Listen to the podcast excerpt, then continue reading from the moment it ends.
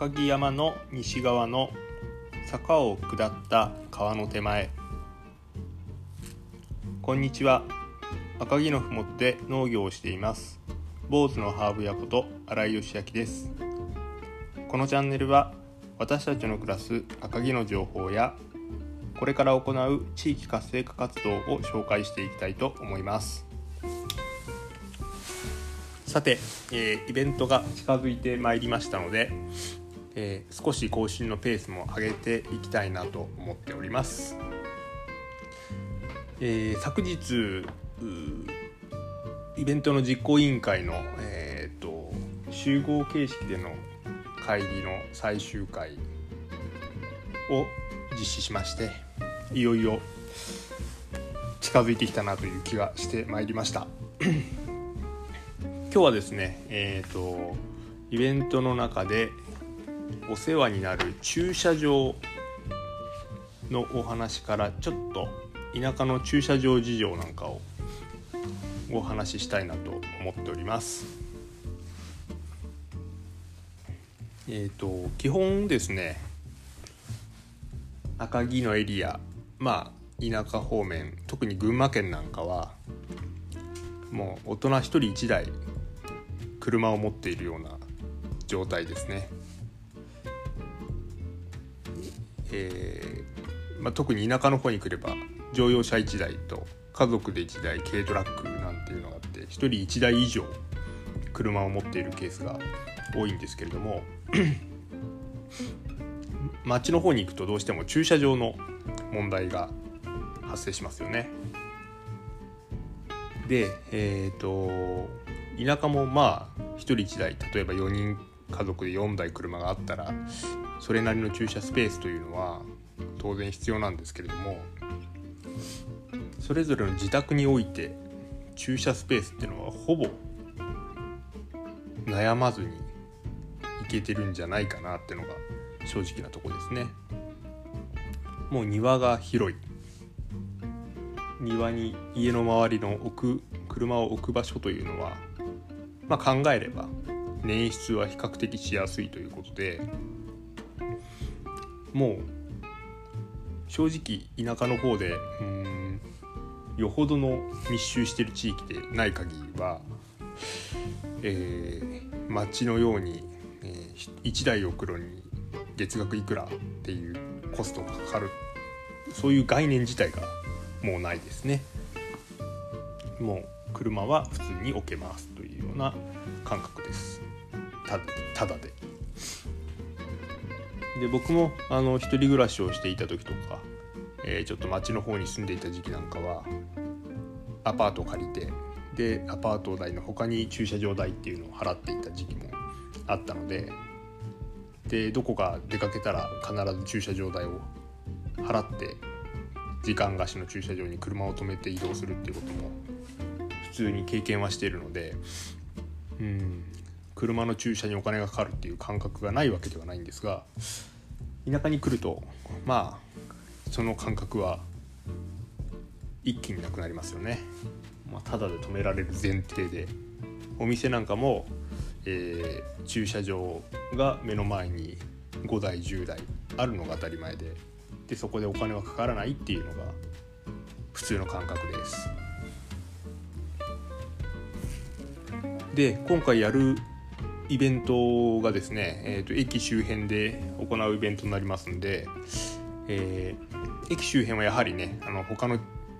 それ以外に比べて混み合う民家が住宅混み合って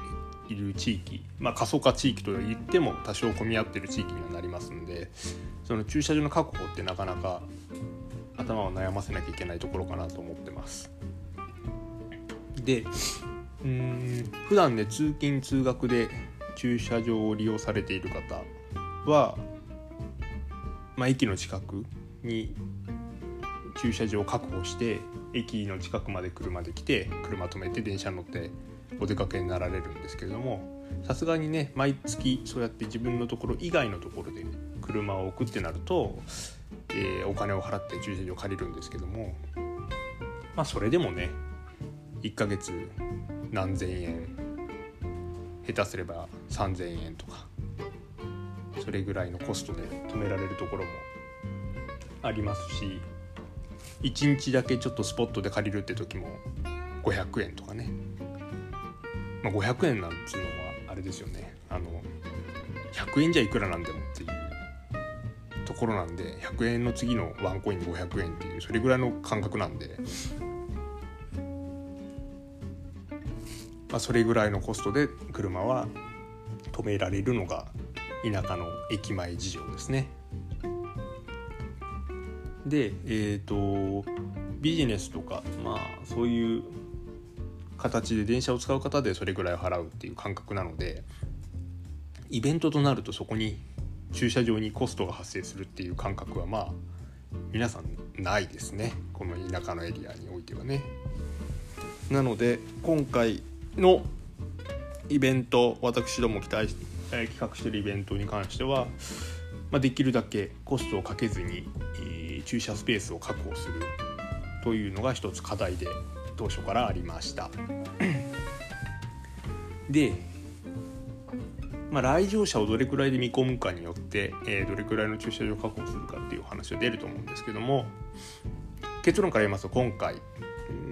昨日の最終会議の最終確認の段階で、えー、160台の駐車は可能なスペースは用意いたしました。160台っていうとなかなかですよね、まあ、1人で来る人もいるでしょうし乗り合わせで来る方もいるでしょうし、まあ、平均1台に2人乗ってくると思うとまあ2人もうちょっと乗るかな？3人だと思うとまあ500人近く乗ってくるんじゃないかなと。いうイメージは持ってます。でそれにプラス周辺の方が徒歩なりなんなりで来るということを考えると、まあ、500人600人ぐらいのイベントになるんじゃないかなっていう見込みではいます。でえっ、ー、とこれが田舎ならではの悩みなんですけど歩くのが嫌いなんですね。できるだけ1台でも近くに止めようとする習性がありまして、まあ、運転がに慣れているというところもあってあまり車を密にすることに抵抗がないというんですかね、まあ、近くに止められたらそっちの方が喜ばれると多少狭くても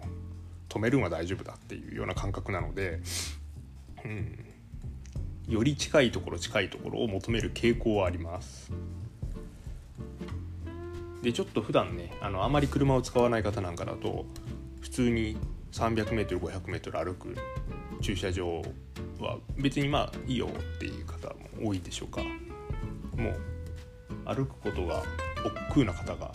どうしても田舎の方は多いもんですからできるだけ近くで歩きやすいところに駐車場を確保するということで、まあ、今回160台ちょっとえーと、確保見込みでいるんですがうんそこをねあと誘導等も含めて準備しなきゃいけないっていうのがこれからのイベントの課題でございます。でこれもね今回このポッドキャストで、まあ、あえて正確な数も含めて言わせていただいてますがこれがね、えー、次回以降のイベントにどう生かされてるかってなかなかこういったえー、駐車場何台確保しました。で何人で何人のお客様にどう使ってもらいましたなんていうデータってなかなか、えー、データベースというか文献というか探しても出てこないもんですからその辺僕らが僕らのね実行委員会のチームが後で振り返れる意味も含めてちょっと今回は駐車場の確保の状況内容を明確にしてみました。あちなみにその160のうちの半分は、えー、地元の、えー、公民館行政センターの駐車場お世話になることになりましたんで今回ねあの行政さんも共同開催で、え、仲間になってくれてますんでそういった面でお世話になりやすいっていう面もありますんで是非ねイベント等で、うん、やる時に特に田舎のそういった、うん、インフラ面で課題があるイベントなんかは是非行政さんもね巻き込んでやったらいいんじゃないかなっていうのがなんとなく今回やってみた良い点でございます。さあそんなわけでえっ、ー、ともうね会議体が終わったんであと僕らの動きとするとうん、LINE ベースでお話を皆さんと詰めながら現場作業に入るという感じになるでしょうかね。徐々に準備が進んでまいりました。でうちの、まあ、僕自体の出店の準備も進んでますし会場の準備もイメージはできてきたんであとは体動かしてやっていこうかなっていうところで多分そんな報告をこの後イベントまでの間、えー、週に1回2回更新しながらお話できるかなと思っております。是非その辺も、まあ、何かの参考になればと思ってこんな音声で残していければと思ってますんで、